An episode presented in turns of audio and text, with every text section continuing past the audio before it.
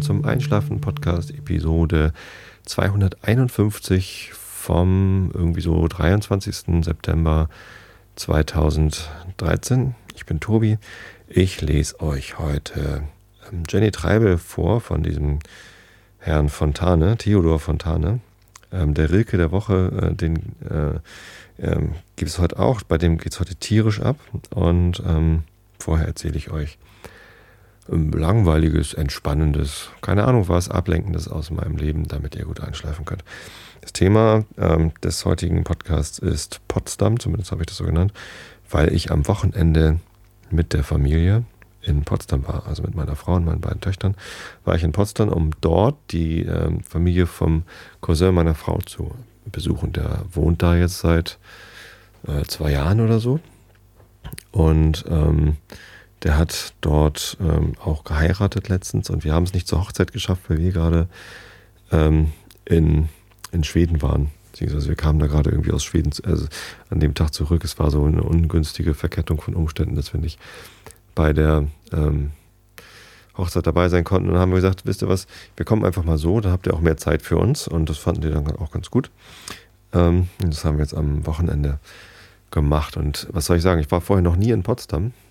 Ich war schon irgendwie diverse Male in Berlin, aber noch nie in Potsdam. Und ich habe da gar nicht so den Bezug zu der Stadt gehabt. Ich wusste irgendwie gar nicht so viel darüber. Ähm, und habe doch jetzt einiges irgendwie mitgenommen und gelernt. Sanssouci ist natürlich immer so ein Begriff, den man, den man denkt, wenn man Potsdam hört. Das Schloss.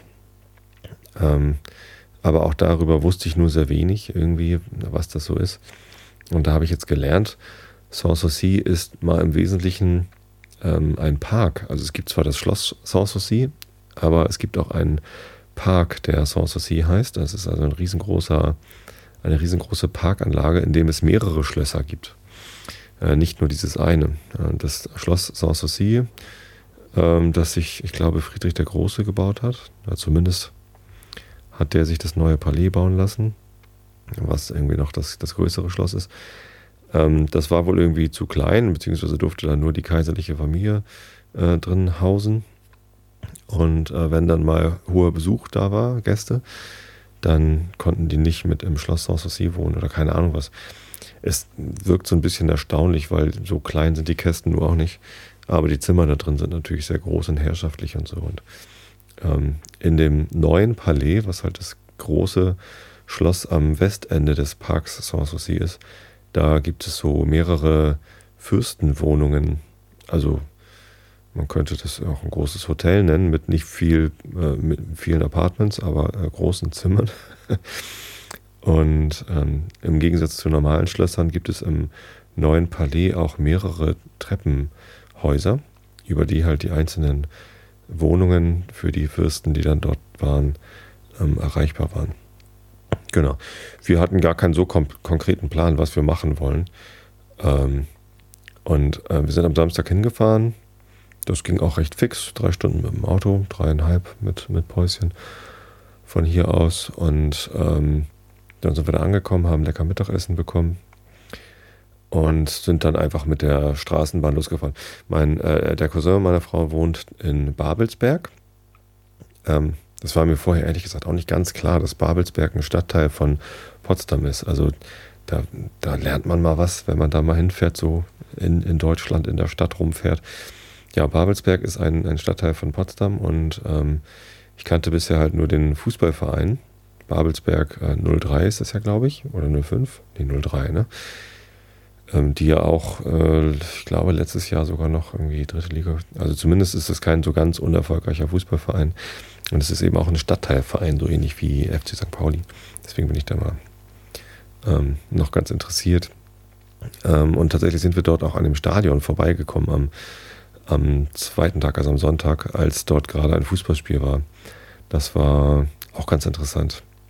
Auch ein ganz kleines, süßes Stadion mit so äh, Flutlicht-Scheinwerfern, die man runterklappen kann. Also die waren auch runtergeklappt und die klappen sie nur hoch, wenn sie Flutlicht, Flutlicht brauchen, aber am Sonntag um 13 Uhr oder 13.30 Uhr brauchten sie kein Flutlicht. Da haben sie dann gegen Jena gespielt. Na egal, ich schweife schon ab. Also am, am Samstagnachmittag wollten wir halt einfach irgendwas unternehmen und einen konkreten Plan hatten wir nicht. Und dann, ja, Schlösser gucken ist auf jeden Fall auch was für die Mädchen, haben wir gedacht, dann fahren wir doch einfach mal los und haben uns in die Straßenbahn gesetzt, äh, weil Straßenbahnfahren natürlich auch nochmal was Besonderes ist. Ich persönlich mag Straßenbahnfahren ungefähr genauso gern wie U-Bahn fahren. Das ist also für mich kein so großer Unterschied, weil in Hamburg die U-Bahn ja auch größtenteils überirdisch fährt. Wusstet ihr, dass in Hamburg äh, das U-Bahn-Netz zu einem größeren Teil über der Erdoberfläche ist als unter der Erdoberfläche? Äh, trotzdem heißt es U-Bahn und die S-Bahn äh, ist aber zu einem größeren Anteil unter der Erdoberfläche. Glaube ich, zumindest was das Stadtgebiet angeht. Die S-Bahn fährt ja mittlerweile weiter bis nach Stade. Vielleicht hat sich das jetzt geändert. Zumindest, ähm, tja, ist die S-Bahn, zumindest was das Stadtgebiet angeht, äh, mehr unter der Erde als die U-Bahn. Vielleicht sollte man die U-Bahn umbenennen in U-Bahn. Wobei, es gibt ja jetzt die U4 neuerdings in Hamburg und die ist komplett unterirdisch. Die fährt vom Hauptbahnhof äh, über Jungfernstieg äh, mit auf, der gleichen, auf, der, auf dem gleichen Gleis wie die U2, biegt dann aber ab ähm, Richtung ähm, äh, hier, äh, da, wie heißt es? Hafen City, genau. Fährt da zur Elbphilharmonie, beziehungsweise nicht ganz ran, aber wie heißen die? Äh, Überseebrücke heißt, glaube ich, die erste Station und dann kommt noch irgendwie Universität. Hafen City, da gibt es ja auch ein neues Uni-Gebäude. Ja, abschweifen ist so schön. Zumindest sind wir dann äh, bis ganz runtergefahren zum äh, Schloss Charlottenburg, glaube ich. Keine Ahnung. Zumindest also bis zur Endstation von dieser S-Bahn. Ähm, und äh, sind dann dort ausgestiegen und dann quasi von Süden äh, durch, den, durch den Park marschiert, an einem ersten ganz kleinen Schloss vorbei, wo dann anscheinend auch die Kinder gewohnt haben, keine Ahnung. Äh, sah total niedlich aus. Da waren wir dann aber nicht drin, weil wir gesagt haben, ein Schloss muss reichen. Und da sind wir dann zum äh, neuen Palais nach Nordwesten gelaufen. Und das war auch wirklich toll. Wir haben wahnsinniges Glück gehabt mit dem Wetter. Es war eigentlich Nieselregen angesagt. Es war aber trocken und teilweise sogar sonnig, schön warm. Und ja, wir sind halt einfach so mit so zwei Familien, beziehungsweise da war dann nur der Cousin dabei, die, äh, seine Frau und die Tochter die erst irgendwie anderthalb ist oder so. Ich weiß gar nicht, wie alt die ist. Anderthalb oder zwei oder so. Die, ähm, die haben dann erstmal Mittagsschlaf gemacht, was ja auch eine gute Idee war. Ich hätte auch gern Mittagsschlaf gemacht, ähm, aber ich musste durch den Park laufen. Nein, das habe ich natürlich auch gern gemacht. Ähm, ja, also ganz herrlich dadurch zu schlendern durch den Park. Ähm, und beim neuen Palais angekommen war ich auch schon ähm, bisschen beeindruckt. Großes Ding, ganz viele so Sandsteinfiguren obendrauf, ähm, ganz viel Goldverzierung und da haben uns dann eine Führung gegönnt. Ähm, es gab die Wahl, eine Audio, einen Audioguide zu nehmen oder eine Führung und ähm, ich weiß, dass meine Tochter mal ganz gerne diese Audioguides hat, aber ich wollte lieber eine richtige Führung von einer Person, von einem, einem, Menschen, der uns da was erklärt. Da kann man nämlich nochmal Nachfragen stellen und so. Und äh, diese Audio-Dinger, da ist man immer mehr von der Technik abgelenkt. Das ist so mein Eindruck, dass irgendwie funktioniert es nicht so richtig gut. Die Kinder finden das zwar anfänglich immer ganz toll mit diesen Kopfhörern mit MP3-Player dran, wo man eine Zahl eingibt und dann äh, spielt es halt äh, das ab, wo man gerade steht. Ich finde das auch nicht, nicht schlecht, aber die Kinder sind dann zumindest ähm, eher von der Technik begeistert und drücken dann irgendwelche Zahlen und wollen es dann aber gar nicht hören. Deswegen habe ich gedacht, wir versuchen es mal mit einer Führung. Und die war echt toll. Da war eine junge Frau, die hat uns durch den, äh, also es gab zwei Touren, die Grand Tour und äh, die kaiserliche Wohnung irgendwie. Und wir haben uns für die Grand Tour entschieden, durch die Fürstenwohnung. Ähm, und ähm, das, das war toll. Es gab nämlich trotzdem auch ein technisches Gadget für uns. Wir haben auch einen, ähm, einen kleinen Kopfhörer mit Empfänger bekommen und die ähm, uns da durchgeführt hat, die hatte ein Mikrofon mit Sender. Und dann äh, hatten die Kinder also ihr technisches Spielzeug. Die Kleine war auch tatsächlich ziemlich schnell davon genervt und hat es dann weggetan, weil es einfach auf ihren Ohren nicht gehalten hat. Das war so ein komischer ein Ohr-Kopfhörer mit so einer Gummihalterung, die man, man konnte sich das so über das Ohr schnallen. Ja, das hat bei ihr halt nicht so richtig gut gepasst und ähm, sie hat sich dann einfach direkt zu der äh, Führungs-, also Führerin sagt man ja nicht, ne? was sagt man denn da? Die, die Frau, die uns da halt durchgeführt hat, ähm, hat sich direkt dazu gestellt und hat dann auch alles gut gehört. Und es war total nett, weil die Frau sich dann auch Mühe gegeben hat, ähm, das alles ähm, auch kindgerecht zu erklären. Ich weiß nicht, ob sie das sonst auch tut. Ähm, aber außer unseren Kindern waren da keine Kinder, sondern nur Erwachsene. Teilweise auch etwas ältere. Und für die ist es ja auch ganz gut, wenn es in leichter Sprache ähm, gemacht wird. Und es war wirklich interessant. Also ähm, die hat ganz viel erzählt, hat uns ein bisschen was zu der Architektur erklärt und zu der Geschichte des Gebäudes und ähm, hat dann auch äh, Bezug genommen auf die Räume, in denen wir drin waren, hat auch die Möbelstücke erklärt und was weiß ich alles. Das war, das war wirklich, wirklich gut, kann ich empfehlen. War auch gar nicht teuer. Also wir hatten die Wahl zwischen einfach nur eine Eintrittskarte für alle Schlösser für den ganzen Tag. Das kostete irgendwie äh, 15 Euro oder so, keine Ahnung. Also es war zumindest teurer als die Führung. Wir haben dann halt nur die Führung mitgemacht und wir durften uns aber dann hinterher noch weiter in dem neuen Palais aufhalten. Also wir, wir mussten dann nicht nach der halben Stunde raus, konnten aber mit dieser Eintrittskarte nicht in die anderen Schlösser rein. Und weil wir das gar nicht wollten, haben wir dann halt nur die Führung gemacht. Das war wirklich nicht teuer. Irgendwie 6 Euro pro Person, keine Ahnung. Und die, also die äh, Lovis musste auch gar keine Karte kaufen, glaube ich weil die erst fünf Jahre alt ist. Ähm, ja, hat sich absolut gelohnt. War ganz spannend. Wir waren in einem Raum, wo äh, Friedrich der Dritte, ähm, also der, der Kaiser, der nur 99 Tage lang Kaiser war, äh, gestorben ist. Und das war schon irgendwie, oh wow, hier ist Geschichte passiert.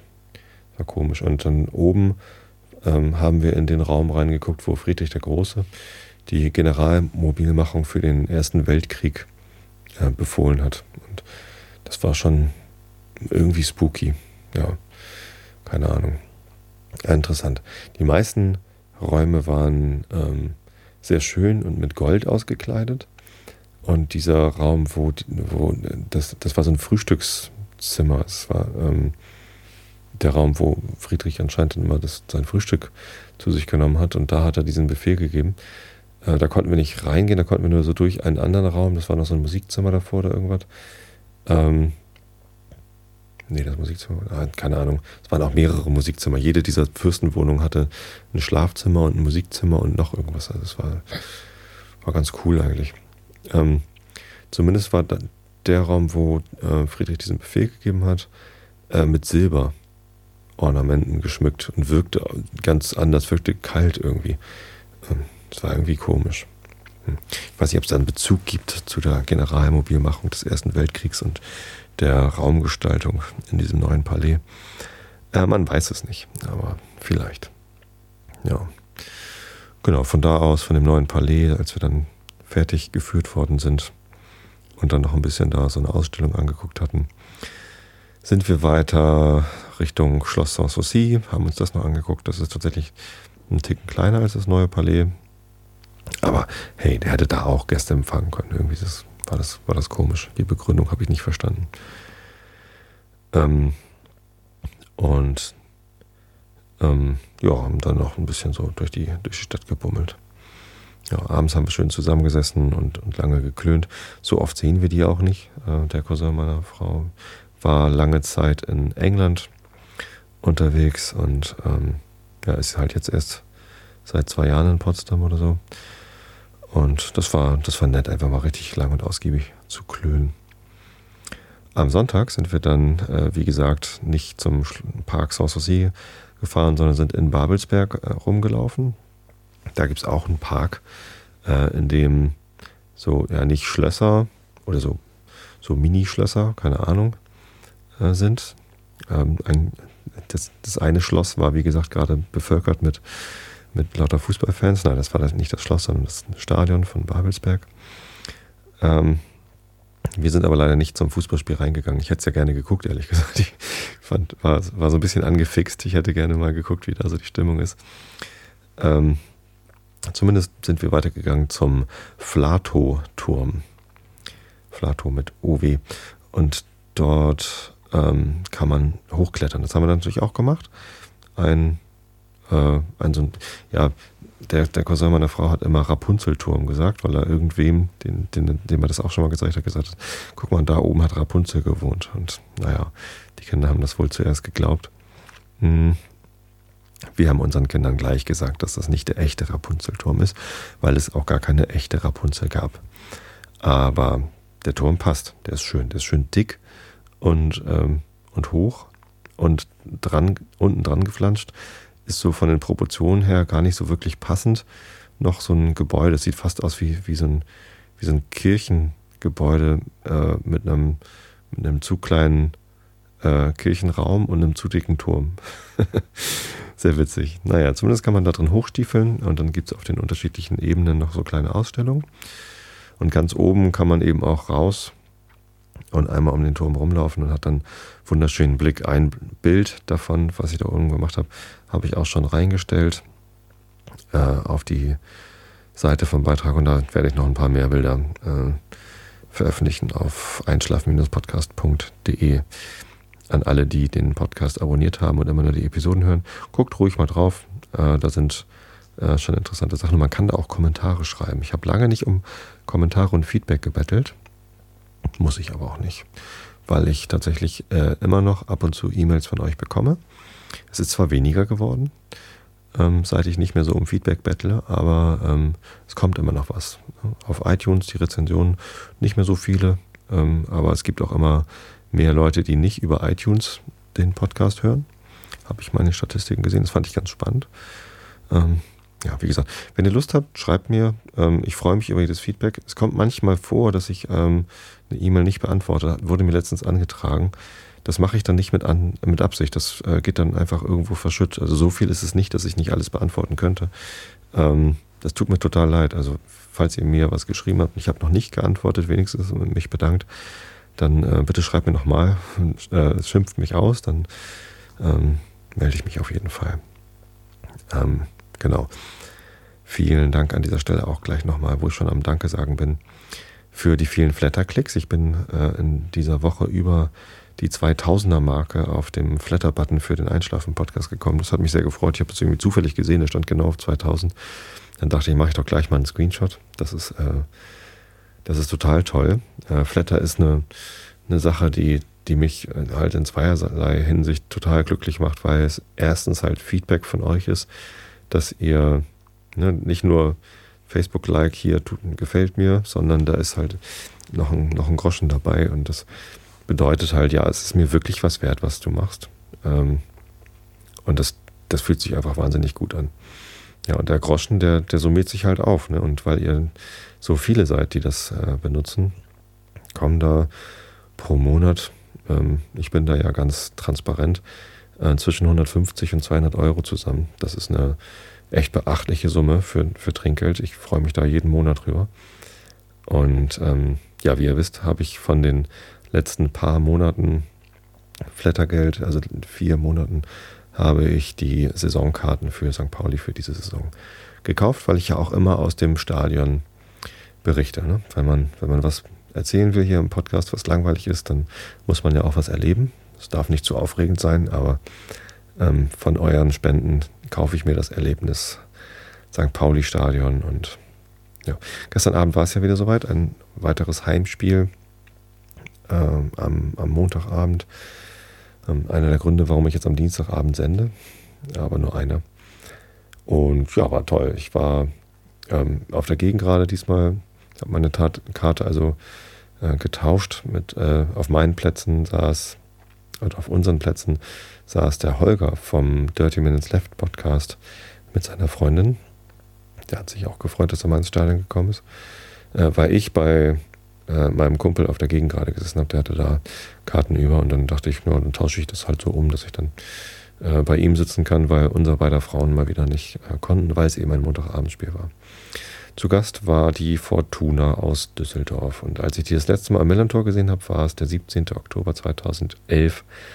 Und äh, wir haben ganz ähm, bitter verloren. Ich glaube 2 zu 1 nach einer Führung. Ähm, und es war ganz schrecklich, weil es halt mein Geburtstag war und Mareiles Geburtstag auch. Und sie war auch mit im Stadion.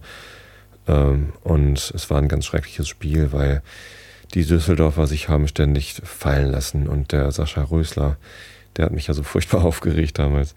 Ähm, der hat uns noch so provoziert und uns aufgestachelt, dass wir ihn noch mehr auspfeifen sollen. Und hat sich dann wieder fallen lassen und sich wieder theatralisch auf den Boden gewälzt. Und konnte hinterher dann trotzdem irgendwie ähm, lossprinten wie ein junger Gott. Das waren so Sachen, da, also das bleibt mir im Gedächtnis und ich, ich mag das nicht. Das, das war doof. Aber ähm, ich bin ja gar nicht so nachtragend, wie es jetzt gerade klingt. Ähm, und es waren irgendwie auch kaum noch Spieler auf dem Platz, die da vor zwei Jahren dabei waren. Der Lamberts war, glaube ich, irgendwie vor zwei Jahren schon dabei. Und ansonsten habe ich die auch alle nicht wiedererkannt. Vor allem der Sascha Röser war halt nicht da. Und ehrlich gesagt, mittlerweile könnte ich mir glatt vorstellen, ähm, mal mit ihm drüber zu reden. Das, ich fände das ganz spannend, ihn mal zu interviewen zu dem Thema, wie er denn das so äh, im Nachhinein äh, wahrnimmt, ob, ob, er sich an solche Spiele überhaupt erinnern kann. Und, naja, das wäre mal ganz interessant, herauszufinden, was das eigentlich wirklich für ein Typ ist, weil auf dem Platz ist, ne, das ist so ähnlich wie wenn ich auf der Bühne stehe, dann bin ich auch ein anderer Mensch, als wenn ich mich zu Hause in Ruhe mit jemandem unterhalte. Ja, das Spiel war so in der ersten Halbzeit ganz spannend. St. Pauli hat ganz gut gespielt. Ähm, Düsseldorf hat aber auch ganz gut verteidigt und dann war es halt zur Halbzeit 0 zu 0. Aber ich war ganz guter Dinge. Habe mich in der Halbzeit wieder kurz mit Wolf unterhalten vom AFM-Radio. Ähm, das war auch ganz nett. Ähm, er meinte, wahrscheinlich wird das Spiel von einem Tor entschieden oder es bleibt beim 0 zu 0. Äh, und ich habe gesagt, ah, nee, da kann auch noch was kommen, weil unsere Mannschaft ist ganz gut drauf. Tja, Pustekuchen. Die Düsseldorfer äh, kamen gut aus der Pause wieder raus und haben gleich in der 47. Minute ein Tor geschossen. Ähm, das war nicht mal eine besonders gute Chance, aber der Borsé, der gerade irgendwie für Düsseldorf spielt, das ist einfach ein guter Stürmer und der, der braucht keine besonders gute Chance, um ein Tor zu machen und das hat er dann auch gemacht. Ähm, und St. Pauli hat gepennt und danach war es alles so ein bisschen durcheinander. Das war irgendwie komisch. Ähm, und der, danach war die Schiedsrichterleistung auch nicht mehr so gut. Der hat irgendwie in der ersten Halbzeit gut gepfiffen, da war irgendwie kaum was dabei, wo man sich beschweren konnte. Und in der zweiten Halbzeit hat er irgendwie ständig komische Entscheidungen getroffen bis hin dann in der 81. Minute oder so der Markus Thorand, unser Innenverteidiger, die rote Karte bekommen hat. Und das war so komisch, weil keiner hatte, also bei, bei mir um mich herum hat es niemand mitbekommen. Es war gerade Einwurf für Düsseldorf ähm, und alle Blicke waren halt auf den einwerfenden Düsseldorfer gerichtet. Aber eben nicht alle. Der Linienrichter hat wohl gesehen, dass der, ähm, oder vielleicht hat es auch der Schiri gesehen, keine Ahnung, der Markus Thorand äh, dem, den Borsé getreten hat, angeblich. Ich habe es in der, also äh, im Stadion überhaupt nicht mitbekommen. Äh, Thorand hat einfach die, glatt die rote Karte gesehen und ist halt irgendwie völlig, ohne das zu verstehen, dann vom, vom Platz getrottet. Und im, im Publikum hat es auch keiner verstanden. Wie auch, äh, wer guckt da schon hin, was irgendwie da gerade bei den Abwehrspielern passiert, wenn irgendwie in der Düsseldorfer Hälfte ein Düsseldorfer einen Einwurf macht. In der Wiederholung habe ich dann gesehen, ja, Borsé ist halt rückwärts gegen Torand gelaufen. Äh, und Torand war halt so ein bisschen genervt und hat ihn so weggeschubst. Äh, und was ich nicht so gut gesehen habe, ist, dass äh, Torand dann angeblich noch irgendwie nach Borsé getreten hat, ihn aber nicht getroffen hat oder keine Ahnung was. Zumindest ist Borsé auch nichts Schlimmes passiert. Der stand dann nur da und hat sich gewundert, so, oh, was soll denn das? Hm, hat auch kein Rot gefordert, hat sich nicht theatralisch auf den Boden gewälzt. Gab also keine Schauspielertruppen einlagen, diesmal von, von Düsseldorf. War ich fast ein bisschen enttäuscht. Nein, nein, nicht wirklich. Ähm, und ähm, ja, der Schiri hat halt auf Rot entschieden. Was ich überhaupt nicht verstehen kann, ist, ähm, das DFB-Sportgericht ähm, hat halt die Vorgabe, also es hat irgendwie entschieden, wenn ein Spieler rot sieht auf dem Platz, weil der Schiri entschieden hat, hier, du kriegst jetzt rot, dann wird er immer mindestens für ein weiteres Spiel gesperrt. Ja, das ist die, das Mindestmaß, die, die geringste Strafe. Ähm, nach oben ist da irgendwie die Skala offen, da kann man auch für, für drei Spiele gesperrt werden. Und äh, ich weiß nicht, ob die Skala offen ist, aber ähm, es gibt deutlich schlimmere Strafen noch, aber es, es gibt keine geringere Strafe, als für ein weiteres Spiel gesperrt zu werden. Und deswegen wurde Markus Thorand jetzt auch für ein äh, Spiel gesperrt. Der darf also dann in Ingolstadt nicht mitkommen. Äh, also mitkommen vielleicht, aber darf halt weder auf dem Platz noch auf der Bank sitzen. Und ähm, das, das, das verstehe ich einfach nicht, weil es ist offensichtlich eine Fehlentscheidung vom Schiri gewesen. Es kann ja mal passieren, dass im Eifer des Gefechts oder aus dem Augenwinkel irgendwas falsch gesehen worden ist. Aber wenn man jetzt im Nachhinein, also das DFB-Sportgericht kann jetzt im Nachhinein anhand der Fernsehbilder genau sehen, was da war. Und äh, alle sind der Meinung, dass es eine viel zu harte Entscheidung war. Und selbst wenn Toran für diesen Schubser äh, bestraft werden müsste, dann ist dadurch, dass er zehn Minuten vom Platz gestellt worden ist und ähm, die Mannschaft den Rest des Spiels halt in Unterzahl war, eigentlich Strafe genug gewesen. Also für, für das, was da passiert ist, äh, müsste das dicke ausreichen. Ähm, aber nein, die Mindeststrafe ist ein Spielsperre und deswegen muss ein Spielsperre gemacht werden. Und wahrscheinlich fühlt sich das DFB-Sportgericht dann auch noch irgendwie im Recht oder, oder gütig quasi, weil dann, also ich, ich verstehe es einfach nicht. Warum, warum könnt ihr nicht sagen, ja, war eine Fehlentscheidung, ist schade, aber die können auch gerne den Schiri in Schutz nehmen und sagen, kann halt passieren. Äh, dem Schiri ist da kein Vorwurf zu machen. Ähm, aber dann halt keine Sperre aus, also, äh, aussprechen. Das ich verstehe es einfach nicht. Warum kann man ihn da nicht freisprechen und sagen, ja, okay, hätte nicht schubsen sollen, bist halt rausgeflogen. Äh, das ist aber Strafe genug und nächstes Mal darfst du wieder dabei sein. Das, das wäre richtiger gewesen, finde ich. Überlegt euch das mal. Sportgericht. Ja, 1 zu 1 war dann der Endstand bei Flo Kringe, ähm, der kurz vorher für Florian, Florian Bruns, genau, hm, Fabian Boll natürlich äh, auf den Platz gekommen ist, mit einem äußerst sehenswerten Treffer. Ja, hinterher hieß es dann, das wird das Tor des Monats. Weiß ich jetzt nicht. Da, es gibt ja auch noch immer andere schöne Tore. Ähm, aber es war auf jeden Fall ein sehr, sehr schöner Treffer. Ein Sonntagstreffer an einem Montagabend. Auf jeden Fall. Das 1 zu 1 gemacht hat. Äh, mit einem Vollspann aus irgendwie, weiß nicht, 25 Metern oder so. Mit ordentlich Karacho und auch ja, unhaltbar, würde ich sagen. Da hat der Torwart keinen Fehler gemacht. Ja, so war das gestern Abend. Ja. Was gibt es noch zu erzählen? Ähm, ja, stimmt, Potsdam hatte ich eigentlich schon abgeschlossen, die Geschichte. Hm. Oder habe ich noch irgendwas vergessen? Also zu Potsdam. Ich kann euch allen einfach nur empfehlen, fahrt nach Potsdam, guckt euch diese Stadt an. Das ist wirklich, wirklich schön. Es ist ähm, eine kleine Stadt. Ähm, man kann irgendwie zu Fuß ganz viel erledigen, ganz viel angucken. Und es gibt wirklich viel zu sehen. Also allein von diesem Flatow-Turm herabzuschauen äh, auf die Stadt äh, oder in diesen Park um den Turm herum, Babelsberg Park oder keine Ahnung, wie der heißt. Äh, da gibt es echt viel zu sehen. So ein, so ein, altes Matrosenheim, was irgendwie aussieht wie eine verfallene Kirche. Ähm, und, und, und alles mögliche. Also fahrt hin, guckt euch das an. Ich muss das Holgi mal sagen. Holgi ist ja jeden Tag äh, oder zumindest ein paar Mal die Woche in Potsdam, wohnt in Berlin und arbeitet in Potsdam beim Radio Berlin-Brandenburg, Radio Fritz. Das ist da in Babelsberg. Das ist irgendwie fußläufig vom, von dem Park entfernt. Frage ich ihn morgen mal, ob er da schon mal war. Ja, was war noch? Achso, hier die Wahl war, ne? Bundestagswahl, auch nochmal so ein Thema. Ja, erstmal ähm, muss ich sagen, ich finde es gut, dass die Wahlbeteiligung gestiegen ist.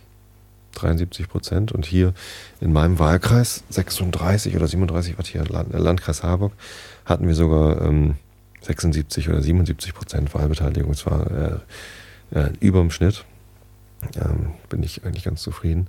Andererseits ähm, ist die hohe Wahlbeteiligung hier im Landkreis Harburg vielleicht dessen geschuldet, dass die AfD, die Alternative für Deutschland, hier relativ stark war, weil der Vorsitzende dieser Partei, der Lucke, ähm, hier wohnt, also der, der, oder weiß nicht, wohnt, er ist zumindest hier angetreten als Direktkandidat. Und die haben ja auch echt viel Werbung gemacht. Ich glaube deswegen. Der hat irgendwie 5,8 Prozent der Erststimmen bekommen und äh, die Partei hat 6% oder so hier im Wahlkreis bekommen. Hm, unangenehm irgendwie. Aber weil die Partei dann mit 4,9% nicht in den Bundestag gekommen ist, ähm, heule ich dem nicht hinterher. Es ist zwar erschreckend, dass es so ein großes Potenzial für rechtspopulistische Parteien gibt, äh, aber naja, die Stimmen ähm, sind ja zum Glück alle jetzt nicht vertreten im Bundestag. Ja, ich muss wirklich zum Glück sagen, weil das wäre mir peinlich gewesen. Man, man kann natürlich auch sagen, entzaubern durch parlamentarische Beteiligung, so wie es mit der NPD immer mal wieder probiert wird, aber es entzaubert die doch nicht. Das, das das, das senkt dieses rechtspopulistische Wahlpotenzial, glaube ich, um keinen Deut, wenn die dann im Parlament sitzen und nichts auf die Beine gestellt kriegen. Ja, beim Roland Schill hat das ja funktioniert. Ne? Der war in Hamburg sogar an der Regierung beteiligt. Ähm, das war auch so ein Rechtspopulist. Vielleicht nicht ganz so nationalistisch wie Lucke mit seiner AfD, aber ähm, zumindest auch so ein, so ein, so ein Hardliner, äh, ein unangenehmer Mensch.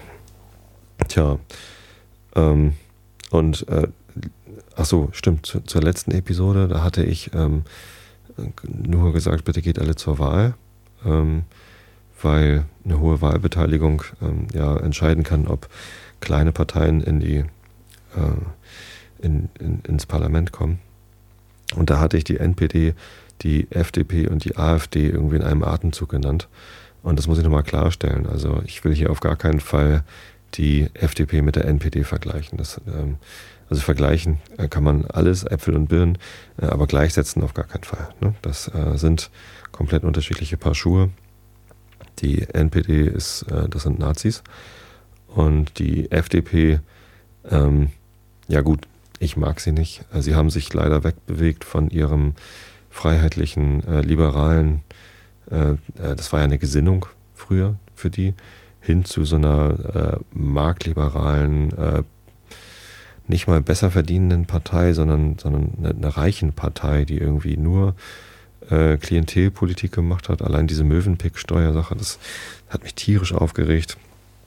und gewählt worden ist sie, glaube ich, immer nur von, von Leuten, die glaubten, sie seien reich oder ähm, die, die, von Leuten, die Angst hatten, dass sie, ähm, dass sie sonst äh, von der Reichensteuer der SPD betroffen wären, obwohl, um, um davon betroffen zu sein, äh, muss man halt schon irgendwie, keine Ahnung, über 120.000 Euro im, im, Jahr verdienen und so. Und so viele Leute gibt es, glaube ich, gar nicht. Die, äh, das sind halt die, die oberen 3% oder, oder oberen 2% der, der, der Einnahmen, die werden da betroffen von so einer Rechnung. Ich habe keine Ahnung, zumindest, zumindest nicht 5 oder, oder 15 Ja, und von den 15 sind, äh, die, die sie letztes Mal hatten bei der letzten Bundestagswahl, sind ja jetzt auch nur 4,7 oder was ähm, übrig geblieben. Das heißt, die ganzen Leihstimmen, die sie vorher bekommen haben, äh, sind jetzt weggeblieben. Was mich äh, was mich sehr ähm, ja, glücklich gemacht hat, ehrlich gesagt. Also, dass die FDP aus dem Bundestag ausgeschieden ist, mit der schlechten Politik, die sie in den letzten Jahren gemacht haben, dass sie jetzt eben nicht mehr Zünglein an der Waage spielen können, das, äh, das hat mich sehr, sehr ja, fröhlich gemacht am, am Sonntagabend. Ich persönlich habe ja die Piraten gewählt. Ähm, das ist kein Geheimnis, ich verrate das gerne, weil ich mit den ganzen Parteien irgendwie nichts anfangen konnte. Ich wollte ja auch eigentlich als parteiloser Direktkandidat antreten zur Bundestagswahl, habe das nicht geschafft, weil ich mir zu wenig Zeit genommen hatte, um die notwendigen 200 äh, Unterschriften zu sammeln. Ähm, und dann habe ich die Piraten gewählt, weil das die sind, von denen ich mir gehofft habe, dass sie am ehesten noch das Parteiensystem aufmischen und verändern können. Äh, oder zumindest wollen, von denen sie zur Wahl standen. Wenn die Partei die Partei zur Wahl gestanden hätte, hier in Niedersachsen, da hätte ich wahrscheinlich die gewählt, weil ähm, das auch eine sehr, sehr gute Option war, um ähm, Protest zu wählen. Einfach eine Satirepartei zu wählen, die mit absoluten Quatschforderungen äh, sich lustig macht über die bestehenden Parteien. Ähm, mit der Gefahr, dass wenn dann ein Satiriker im Bundestag sitzt, äh, man natürlich nicht weiß, wie der abstimmt aber ähm, diese, diese Gefahr wäre ich gerne eingegangen, weil ich glaube, wenn dann so einer tatsächlich in die Verantwortung gerät, Entscheidungen zu treffen, dass der dann eben am ehesten nach seinem Gewissen entscheidet und nicht nach irgendeiner Parteilinie, weil die Partei ja offensichtlich nicht wirklich eine Linie hat. Also wenn man die, die Frauenquote fordert und dann sagt, ja, 0% ist eine gute Quote, das ist offensichtlich Satire. Ist, äh, ja.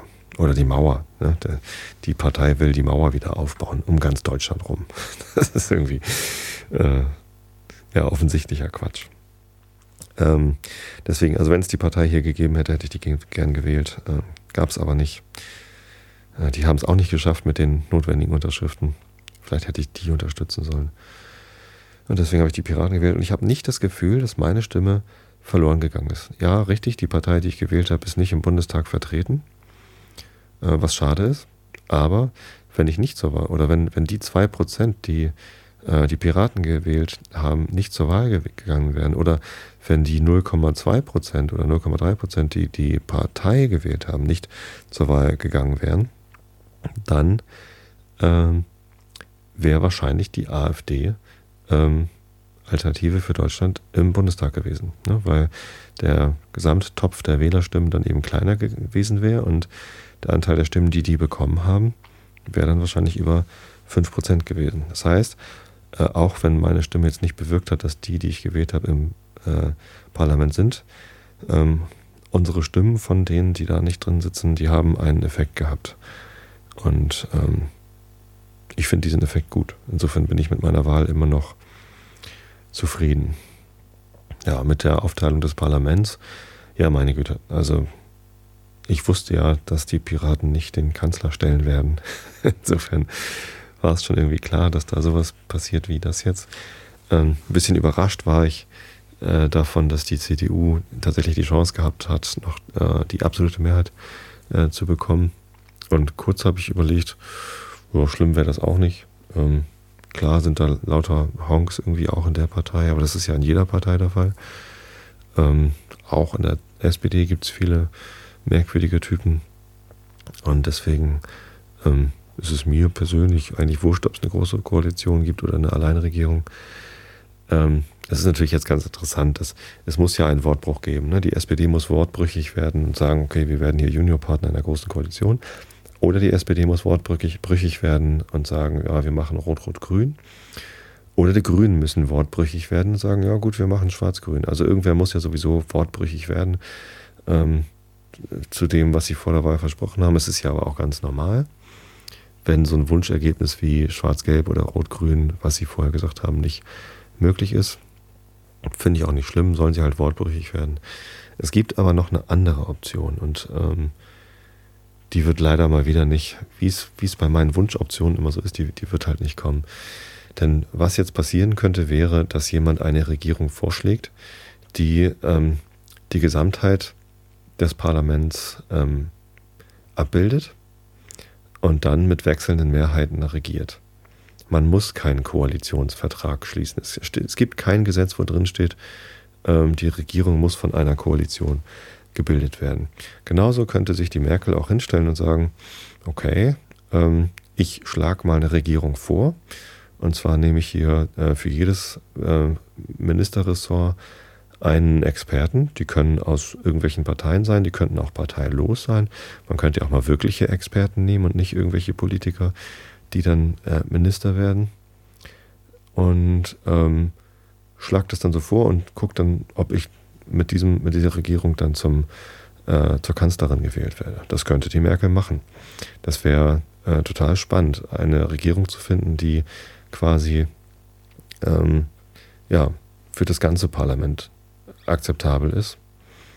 Und ähm, dann halt in den einzelnen Fachfragen äh, muss halt jeweils für eine Mehrheit gekämpft werden. Ich glaube gar nicht mal, dass das äh, so schwierig ist, dann für die einzelnen Entscheidungen Mehrheiten jeweils ähm, zu bekommen.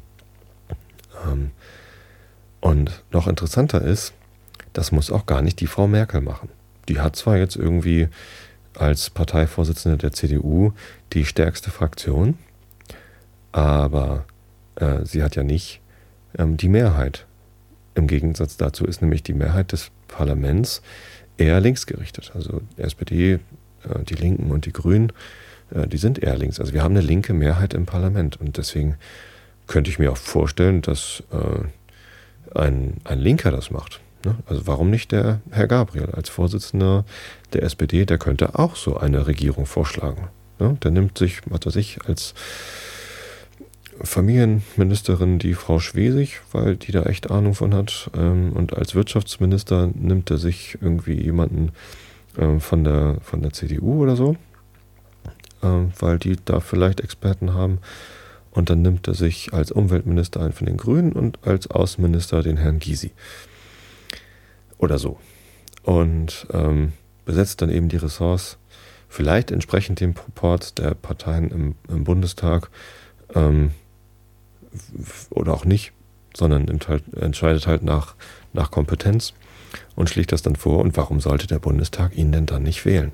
Weil er ist zwar nicht der, der Vorsitzende der größten, der Partei mit der, mit der größten Fraktion, aber ähm, er ist ähm, zumindest der Vorsitzende der größten, äh, der Partei mit der größten Fraktion äh, aus dem Lager mit den meisten Abhängigen.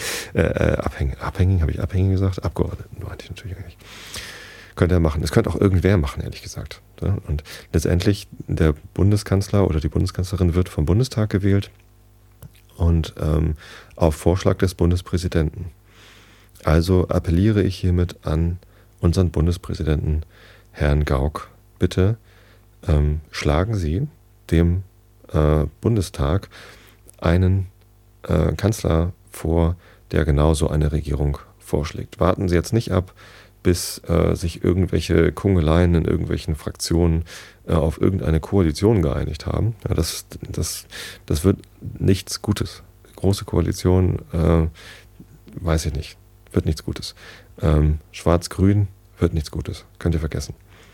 Aber eine ähm, wirklich das ganze Parlament ähm, glücklich machende Regierung, weil alle Ressorts von Experten aus den unterschiedlichsten Lagern besetzt sind, ähm, die dann mit wechselnden Mehrheiten regiert, das wäre mal echt gut.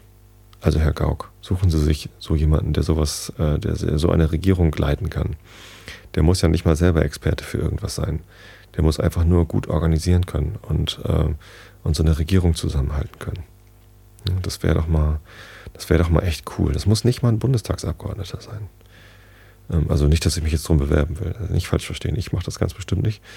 Ähm, das das wäre natürlich total vermessen. Das, das könnte ich nicht. Aber äh, vielleicht irgend, irgendein richtig guter, richtig guter Manager. Das wäre das wär cool. Den zum Bundeskanzler machen, weil der genauso eine Regierung vorschlagen kann. Ja, und äh, ein, ein Aufruf an alle, die sich das zutrauen, so eine Regierung zu leiten. Unter anderem auch an Frau Merkel, die sich das ja offensichtlich zutraut und die ja eigentlich auch gezeigt hat, dass sie, dass sie das kann. Ja, wobei so richtig gut hat sie die Regierung ja nicht im Zaum gehabt. Ich meine, die hat, die hat da Leute zu Ministern gemacht, die offensichtlich irgendwie von nichts eine Ahnung hatten und, äh, und auch ihr Ministerium nicht gut ausgefüllt haben. Vielleicht wäre es ganz gut, wenn die Frau Merkel dann äh, mal drüber nachdenkt, wie man sowas tut.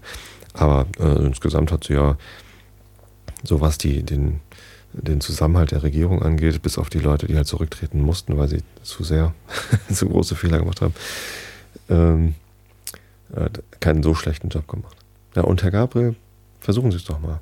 Das kann man ja mal überlegen, was man da für eine Regierung vorschlagen könnte. Das wäre mal ein Coup. Ja, und Herr Gauck, überlegen Sie sich ganz genau, wen Sie da vorschlagen. Sie sind gefragt. Ja. Genau, das so viel zum Thema Wahl. Irgendein Thema hatte ich noch. Ach ja, ja genau, mein, äh, mein Jubiläum. In der letzten Episode hatte ich die Episodenzahl 250. Und das ist ja eigentlich eine schöne runde Zahl. Äh, ein Viertel von 1000. Ähm, aber ich habe das überhaupt nicht thematisiert und auch gar nicht gefeiert. Warum habe ich es nicht gefeiert? Puh, ehrlich gesagt, es ist mir erst an dem Abend aufgefallen. Ich hatte nichts vorbereitet.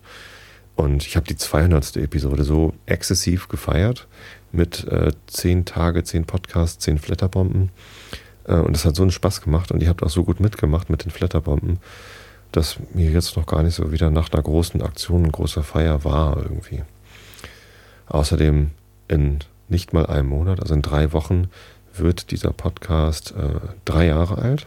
Das ist dann ja ein Geburtstag und den könnte man feiern. Ähm, aber eine große Aktion habe ich da jetzt auch nicht vor. Falls ihr es verpennt habt und mir eigentlich ein Geschenk machen wolltet zur 250. Episode, könnt ihr es natürlich dann jetzt zum Geburtstag machen. Das ist kein Problem.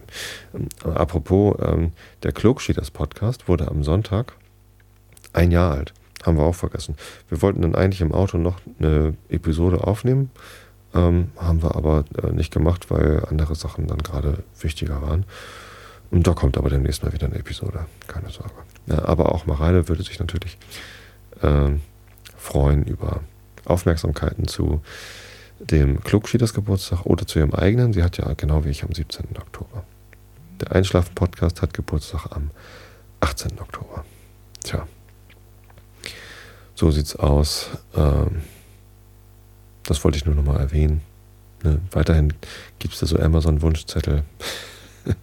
wink, wink. Ähm, aber wir freuen uns auch über selbst zusammengestellte Päckchen, haben wir auch schon mal bekommen. Äh, oder über Karten. Postkarten wären auch toll. Äh, Glückwunschkarten. Oder Glückwunsch-E-Mails. Das wäre auch toll. Also, ähm, genau, das wollte ich nur nochmal sagen. Wird keine Sonderepisode geben zum, zum Podcast Geburtstag. Wobei vielleicht ist ein Freitag, ne? 18. Oktober. Warum eigentlich nicht? Das könnte man mal überlegen. Vielleicht mache ich das. Gut, bevor ich jetzt zum Rilke der Woche komme, gucke ich mal eben ähm, in den Chat, ob es da noch irgendwelche Anmerkungen gibt. Wie ihr wisst, sende ich diesen Podcast ja während der Aufnahme immer live und da gibt es auch einen Chat dazu, wo man äh, mit mir äh, oder den anderen Hörern chatten kann. Und ähm, hinterher kann man diesen Podcast dann äh, kostenlos runterladen oder abonnieren mit einem Podcatcher. Ähm, da werde ich demnächst auch nochmal wieder was zu machen. Der Android Podcatcher ist noch nicht weiter fortgeschritten. Vielleicht mache ich da morgen mal was. Ich habe ja morgen meinen Mittwoch. So, der Big Macintosh schreibt hier, wird nicht passieren. Hm. Der Gauk ist zu alt, um solche Ideen zu haben. Ja, die Ideen muss er ja gar nicht haben. Die haben ja wir. Aber er ist trotzdem wahrscheinlich. Ich glaube nicht, dass die das machen. Ähm, die 10 Flatterbomben mache ich zur 300 nicht wieder, habe ich ja eben schon gesagt. Ob die SPD linksgerichtet ist hier. Ja, das stimmt. gute, gute Anmerkung. Äh, sind sie vielleicht gar nicht. Hm. Neuwahlen. Neuwahlen. Da hätte ich ehrlich gesagt am wenigsten Lust zu. Wenn wir jetzt Neuwahlen machen würden, dann wäre die Gefahr, dass die FDP doch wieder reinkommt, gegeben. Ähm, und das, das fände ich doch schade, wenn dann hinterher auf einmal doch alles wieder so ist wie vorher. Das wäre langweilig. Das finde ich jetzt, jetzt wie es jetzt ist, ist es eigentlich spannender und, äh, und besser. Der Easy schreibt hier im Chat, äh, die Mauer wird er wieder aufbauen zwischen Bayern und dem Rest. Das ist gemein. Äh, eigentlich finde ich, wir sollten gar keine Mauern mehr aufbauen und Staaten auftrennen und uns teilen, sondern ich finde eigentlich, äh, wir sollten Europa zusammenführen. Ähm, und dann passen Mauern natürlich nicht so sehr. Aber naja, ich muss ehrlich gesagt auch immer wieder den Witz machen, wenn ich nach München fahre, äh, dass ich dann frage, oh je, habe ich denn überhaupt schon meine Währung umgetauscht? Aber äh, natürlich äh, gibt es in München die gleiche Währung wie im Rest von Deutschland. Ja, was ist denn bitte schön die AfD, fragt Marc. Äh, ja, ich habe es auch schon vergessen, ehrlich gesagt. Und Schubsen wird fast immer als unsportliches Verhalten geahndet, aber nicht mit glatt rot. Also nur, wenn es mal eine Schubserei gibt, gibt es nicht gleich rot. Das ist Quatsch. Ähm es passiert nicht, dass Entscheidungen zurückgenommen werden. Ja, muss ja auch gar nicht. Aber eine Sperrung muss deswegen noch lange nicht passieren. Ja, genau. Ähm too much information. Achso, äh, das lese ich nicht vor, was da im Chat passiert ist. Wenn ihr sowas wissen wollt, dann äh, müsst ihr äh, tatsächlich in den Chat kommen und das dort äh, mitlesen. Tja, genau. Ansonsten äh, bin ich auch nach der Sendung immer noch im Chat und wenn ihr Lust habt, da mit mir zu chatten, dann kommt dahin. Ich greife jetzt mal nach hinten und schnapp mir mein Buch. Es gibt übrigens immer noch im Moment ähm, bei Amazon ein Kindle für 49 Euro. Den einfachsten. Ich glaube 49 Euro, ja. Es ist, äh, das ist verdammt billig, finde ich. Also für dieses Gerät, äh, das mir so viel Freude bereitet und ähm, wo man so viel mitmachen kann, äh, finde ich 49 Euro einen äußerst fairen Preis. Man kann da ja auch ähm, PDFs oder freie Bücher draufladen. Es gibt halt auch wirklich im Amazon-Shop viele kostenlose Klassiker, wie die, die ich euch hier auch vorlese. Und ähm, ja, das ist ähm, eine lohnenswerte Investition. Ja, 49 Euro finde ich ganz gut.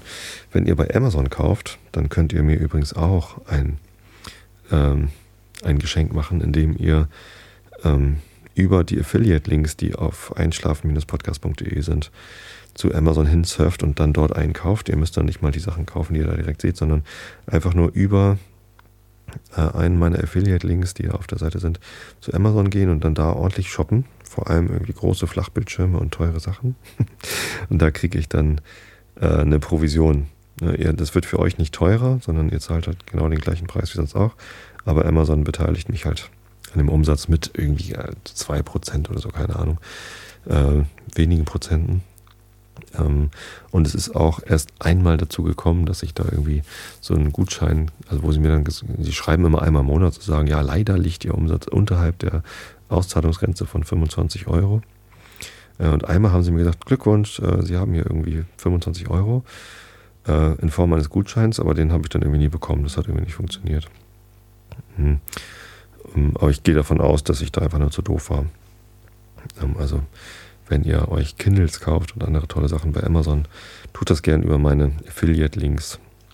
Dann nehme ich nämlich Amazon Geld weg. Gut, kommen wir zur Rubrik Rilke der Woche. Heute aus 88 Gedichte die Gazelle. Gazella Dorcas. Ein tierisches Gedicht. Verzauberte. Wie kann der Einklang zweier erwählter Worte je den Reim erreichen, der in dir kommt und geht wie auf ein Zeichen. Aus deiner Stirne steigen Laub und Leier, und alles deine geht schon im Vergleich durch Liebeslieder, deren Worte weich wie Rosenblätter dem, der nicht mehr liest, sich auf die Augen legen, die er schließt, um dich zu sehen, hingetragen, als wäre mit Sprüngen jeder Lauf geladen und schösse nur nicht ab, solange der Hals das Haupt in, ins Hörn, ins Horchen hält, wie wenn beim Baden im Walde die Badende sich unterbricht, den Waldsee im gewendeten Gesicht. Im gewendeten Gesicht? Was ist denn das für ein Bild? Jetzt hätte ich beinahe übrigens gelesen, äh, nicht das Haupt ins Horchen, sondern das Haupt ins Hörnchen, wie wenn beim Baden. Hm. Naja, Hörnchen halt. Keine Ahnung, wie ich darauf gekommen bin. Die Gazelle. Hm. Ist klar, oder? Also ich finde es total einleuchtend. Äh, nächste Woche gibt es dann meine Mutter. Warum nicht deine Mutter? Nee, meine Mutter. Gut. Heine Maria Rilke. Cooler Typ das. So, und jetzt lese ich euch hier noch was vom Theodor Fontane vor. Wir sind bei Frau Jenny Treibel im E-Book bei 10%. Ja, wenn man so ein Kindle hat, dann gewöhnt man sich das mit den Seitenzahlen ab, weil man ja die Schriftgröße einstellen kann. Und entsprechend passt dann auf die Seite mal mehr, mal weniger drauf, je nachdem, welche Schriftgröße man dann wählt. Ähm, stattdessen ist dann unten eine Prozentanzeige. Da kann man dann quasi, wenn man sich das, das Kindle, äh, das Buch wie, wie, ein, wie ein dickes Buch vorstellt, sich vorstellen, wie, wie viele Seiten man schon umgeblättert hat. Aber man weiß nicht, wie viele es insgesamt sind. Und alle Bücher sind dann ziemlich dick, nämlich genauso breit wie der Bildschirm vom Kindle breit ist. Hm. Okay, dann äh, lese ich da jetzt irgendwo weiter. Das ist mitten im Kapitel. Hm. Jetzt sagt er 11%, obwohl ich nur einmal zurück und vorgeblättert habe. Komisch. Na, wie dem auch sei. Ich lese euch einfach was vor und ihr schlaft sowieso schon alle und das ist gut so. Augen zu und zugehört. Gewiss, unterbrach hier Treibel übermütig, ein solcher Verzicht auf das denkbar Höchste? Lieber Treibel, fuhr die Rätin fort, ich richtete mich an das Fräulein von Bomst, das, bei jedem schuldigen Respekt vor deiner sonstigen Allgemeinkenntnis, mir in allem, was Hof angeht, doch um ein erhebliches kompetenter ist als du. Zweifellos, sagte Treibel Und die Bomst, die dies eheliche Intermezzo mit einem sichtlichen Behagen begleitet hatte, nahm nun ihrerseits das Wort und erzählte von der Prinzessin, die ganz die Großmutter sei, denselben Teint und vor allem dieselbe gute Laune habe. Das wisse, so viel dürfe sie wohl sagen, niemand besser als sie, denn sie habe noch das, des Vorzugs genossen, unter den Augen der Hochseligen, die eigentlich ein Engel gewesen, ihr Leben bei Hofe beginnen zu dürfen, bei welcher Gelegenheit sie so recht die Wahrheit begriffen habe, dass die Natürlichkeit nicht nur das Beste, sondern auch das Vornehmste sei. Ja, sagte Treibel, das Beste und das Vornehmste, da hörst du's, Jenny, von einer Seite her, die du, pardon, mein gnädigstes Fräulein, eben selbst als kompetenteste Seite bezeichnet hast. Auch die Ziegenhals mischte sich jetzt mit ein, und das Gesprächsinteresse der Kommerzienrätin, die, wie jede geborene Berlinerin, für Hof und Prinzessinnen schwärmte, schien sich mehr und mehr ihren beiden vis-à-vis -vis zuwenden wollen, zu wollen, als plötzlich ein leises Augenzwinkern Treibels ihr zu verstehen gab, dass auch noch andere Personen zu Tische säßen und dass des Landes der Brauch sei, sich, was Gespräch angehe, mehr mit seinem Nachbarn zur Linken und Rechten als mit seinem Gegenüber zu beschäftigen. Die Kommerzienrätin erschrak denn auch nicht wenig, als sie wahrnahm, wie sehr Treibel mit seinem stillen, wenn auch halb scherzhaften Vorwurf im Rechte sei. Sie hatte Versäumtes nachholen wollen und war dadurch in eine neue, schwerere Versäumnis hineingeraten.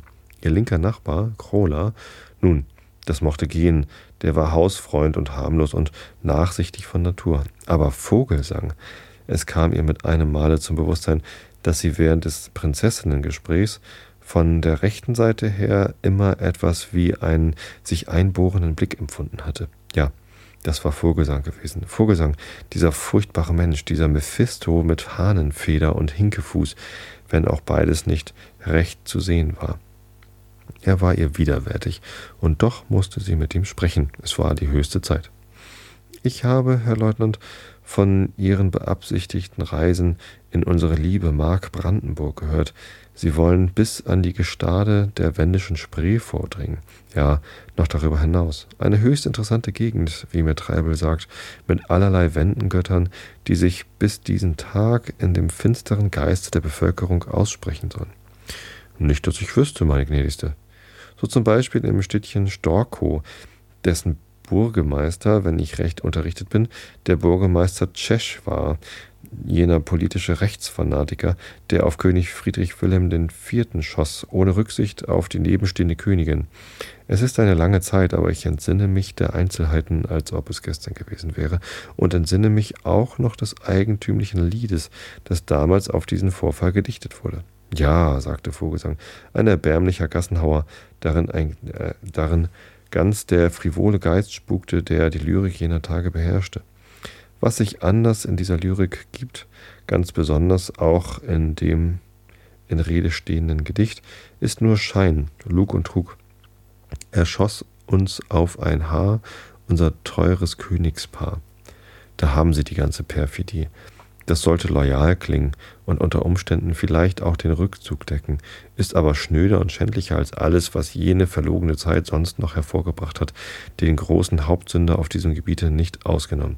Ich meine natürlich Herweg oder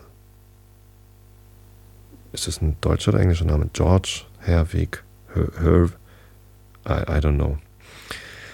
Ach, da treffen Sie mich, Herr Leutnant, wenn auch ungewollt an einer sehr empfindlichen Stelle.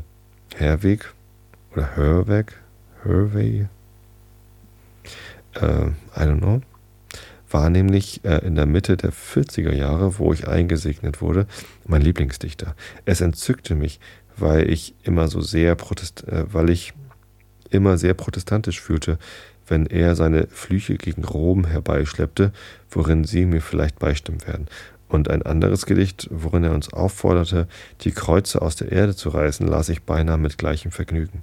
Ich muss freilich einräumen, dass es keine Lektüre für eine Konfirmandin war, aber meine Mutter sagte, lies es nur, Jenny. Der König hat es auch gelesen und Herwig war sogar bei ihm in Charlottenburg und die besseren Klassen lesen es alle. Hm, das passt ja jetzt sehr gut zu meiner Erzählung von heute Morgen und zu Potsdam und so, äh, von heute Morgen, von vorhin, meine ich. Meine Mutter, wofür ich ihr noch im Grabe danke, war immer für die besseren Klassen. Und das sollte jede Mutter, denn es ist bestimmt für unseren Lebensweg, bestimmend für unseren Lebensweg. Das Niedere kann dann nicht heran und bleibt hinter uns zurück. Vogelsang zog die Augenbrauen zusammen, und jeder, den die Vorstellung von seiner Mistopheleschaft, Mistopheleschaft bis dahin nur gestreift hatte, hätte bei diesem Minenspiel unwillkürlich nach dem Hinkefuß suchen müssen. Die Kommerzienrätin aber fuhr fort. Im Übrigen wird mir das Zugeständnis nicht schwer, dass die patriotischen Grundsätze, die der große Dichter predigte, vielleicht sehr anfechtbar waren. Wiewohl auch das nicht immer das Richtige ist. Was auf der großen Straße liegt? Vogelsang, der stolz darauf war, durchaus eine, Nebenstra äh, durchaus eine Nebenstraße zu wandeln, nickte jetzt zustimmend. Aber Lassen wir die Politik, Herr Leutnant. Ich gebe Ihnen Herweg als politischen Dichter preis, da das Politische nur ein Tropfen fremden Blutes in seinen Adern war. Indessen groß ist er, wo er nur Dichter ist. Erinnern Sie sich? Ich möchte hingehen in das Abendrot und wie der Tag mit seinen letzten Gluten mich in den Schoß des Ewigen verbluten. Ja, das kenne ich, meine Gäste. Das habe ich damals auch nachgebetet. Aber wer sich als es galt, durchaus nicht verbluten wollte, das war der Herr Dichter selbst, und so wird es immer sein. Das kommt von den hohlen, leeren Worten und der Reimsucherei. Glauben Sie mir, Frau Rätin, das sind überwundene Standpunkte. Der Prosa gehört die Welt. Der Prosa gehört die Welt. So, ihr Lieben. Damit möchte ich euch in die Woche schicken, beziehungsweise ihr seid ja schon drin. Ähm, aber ich wünsche euch trotzdem eine, eine sehr, sehr schöne Woche. Ähm, lasst euch nicht vom Wetter runterkriegen. Das ist die Tage irgendwie nicht so toll, aber denkt an den schönen Sommer, den wir hatten und denkt an den schönen Winter, der da kommt. Vielleicht noch nicht so bald, aber vielleicht wird er ja schön. Ja, und in diesem Sinne, ich habe euch alle lieb. Bis zum nächsten Mal.